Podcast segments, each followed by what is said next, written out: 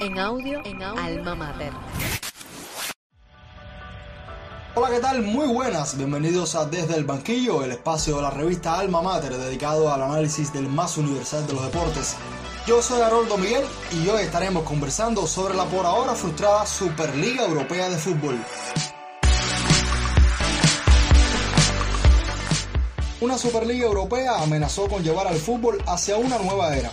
12 de los clubes más prestigiosos y de mayor poder económico del viejo continente anunciaron la creación de este certamen sin la aprobación del UEFA, el órgano rector del balompié a nivel continental.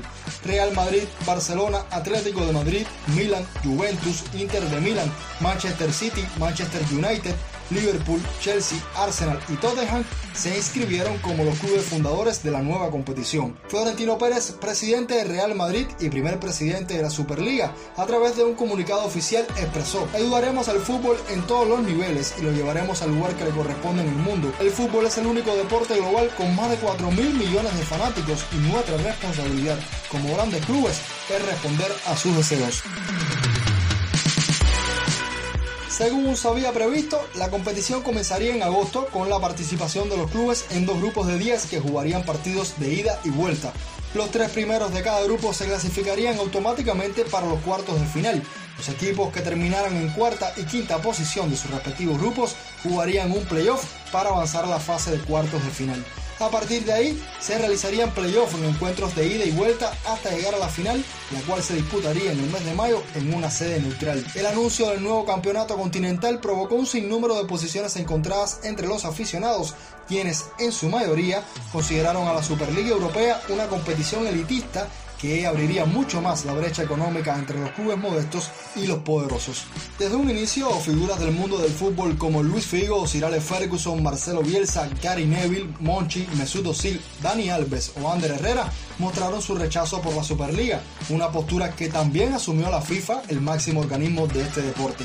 Sobre los cambios que desde lo deportivo pudo traer consigo la creación de esta Superliga, le preguntamos al youtuber y presentador de Yo Fútbol, Daguito Valdés. Cambios traerá sí o sí la creación de la Superliga al fútbol europeo, al fútbol mundial, al fútbol como deporte, claro que lo va a traer. Si te sales de los eh, estatutos de las organizaciones nacionales que rigen, internacionales que rigen este deporte, claramente te sales también de la eh, pirámide competitiva. Es decir, no puedes aspirar a estar en la Superliga si no eres de los 15 fundadores y solo habrían 5 puestos para toda Europa, para toda Europa, 5 puestos disponibles que serían en base a su rendimiento, que tampoco se sabe cómo sería el rendimiento realmente, cómo sería, cómo se clasificarían 5 puestos en todas las ligas europeas.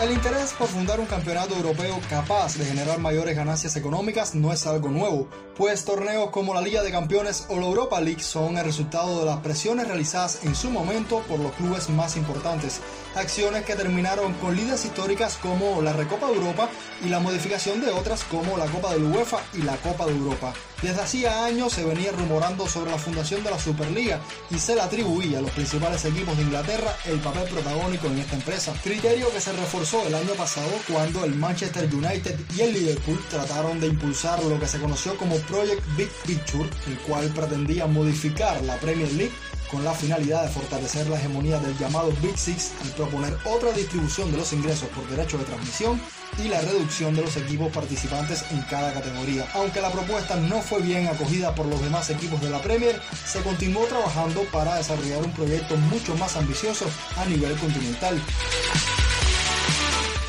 Para finales de 2020, el entonces presidente del Fútbol Club Barcelona, José María Bartomeu, sorprendería a todos cuando en su discurso de despedida anunció la inclusión del Fútbol Club Barcelona en la Superliga Europea y la cercanía de una competición que pretendía revolucionar al mundo del balompié. Por eso, hoy anuncio una noticia que cambiará extraordinariamente las perspectivas de ingresos del club para los próximos años. La Junta Directiva, ahí, la Junta Directiva ayer aprobó la aceptación de los requerimientos para participar en una futura Superliga Europea de Clubes de Fútbol. Es un proyecto impulsado por los grandes clubes de fútbol de Europa. Un detalle un detalle de estos requerimientos estará a disposición de la próxima Junta. Y la, decisión sobre la participación en esta competición tendrá que ser ratificada por la próxima Asamblea de Compromisarios. El proyecto contaría con un respaldo económico muy fuerte por parte de los fondos de inversión estadounidenses JP Morgan. El argumento para convencer a los equipos con más tirón de Europa era sencillo. La crisis sanitaria causada por la pandemia de coronavirus había golpeado sus economías como nunca antes se había visto. Las pérdidas registradas en la campaña pasada fueron desde los 15 millones de euros del United a los 204 del Milan, pasando por los 100 del Atlético, los 101 del Madrid, los 175 del Barça o los 194 de la Juventus.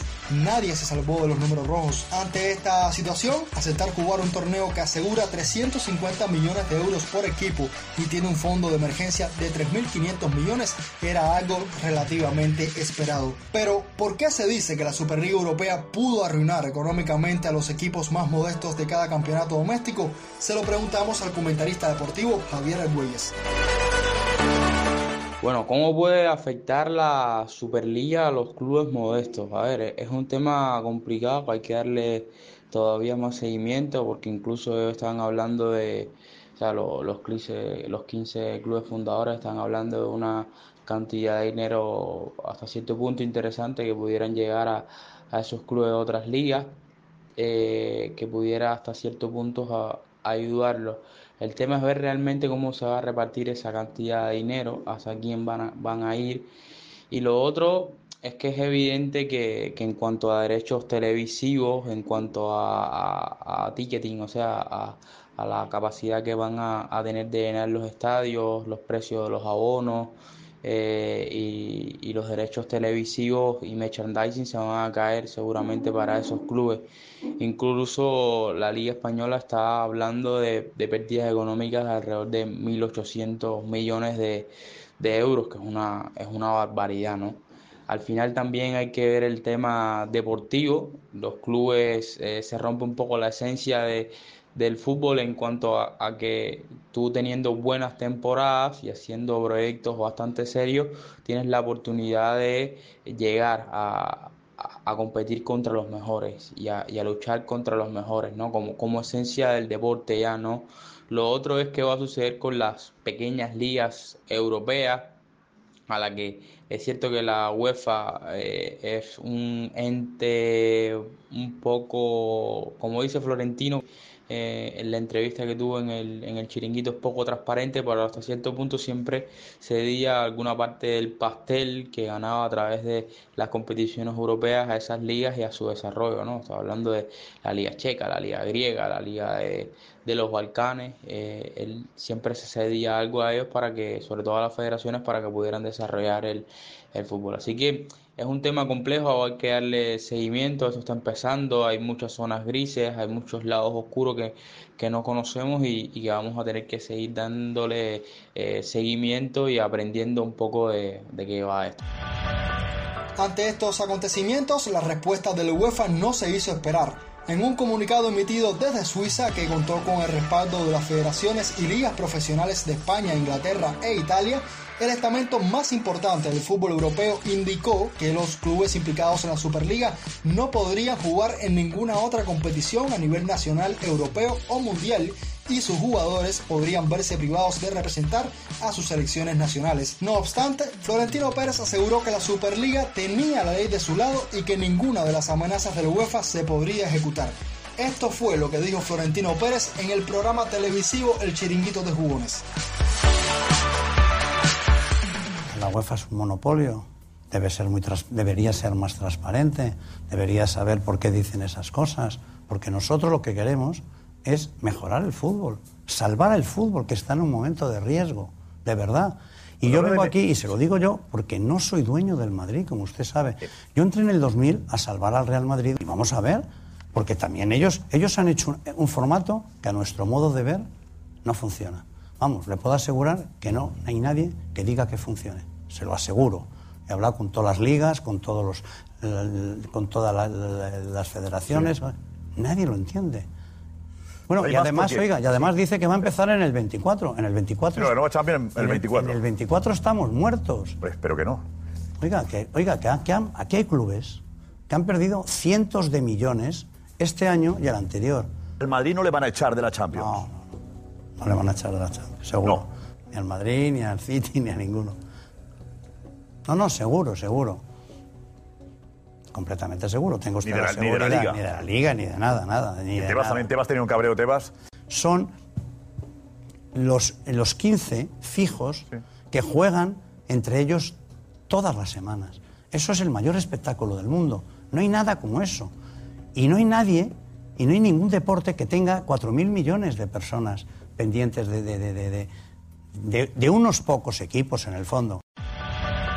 Pese a las declaraciones de Florentino, los rechazos a la competición iban en aumento. Desde Inglaterra, los aficionados mostraron su descontento con la situación con carteles y manifestaciones, mientras muchos futbolistas exhibieron playeras con mensajes reivindicativos. Los acontecimientos tomaron un giro dramático cuando a solo 48 horas de haberse fundado la Superliga, los equipos ingleses regularon y decidieron salirse del campeonato, hecho al que se le sumaron las declaraciones emitidas por el Bayern de Múnich y el Paris Saint-Germain, en el que anunciaron su ausencia y rechazo al torneo. Con la posibilidad de que los conjuntos italianos se sumaran a la decisión de los ingleses, se convocó a una reunión entre los equipos fundadores y se acordó suspender, al menos por ahora, la Superliga Europea de Fútbol. En el momento en el que se graba este podcast, se desconoce si en definitiva la Superliga intentará promover otro tipo de formato o si desistirá en el intento de llevar la competición adelante. Todo parece indicar que estos equipos y la UEFA están obligados a entenderse, por lo que llegar cambios para el fútbol europeo. De cualquier forma, esta historia apenas comienza y nosotros estaremos para contarla. En la edición estuvo Carlos Ariel González Calzado. Muy pronto regresaremos con más.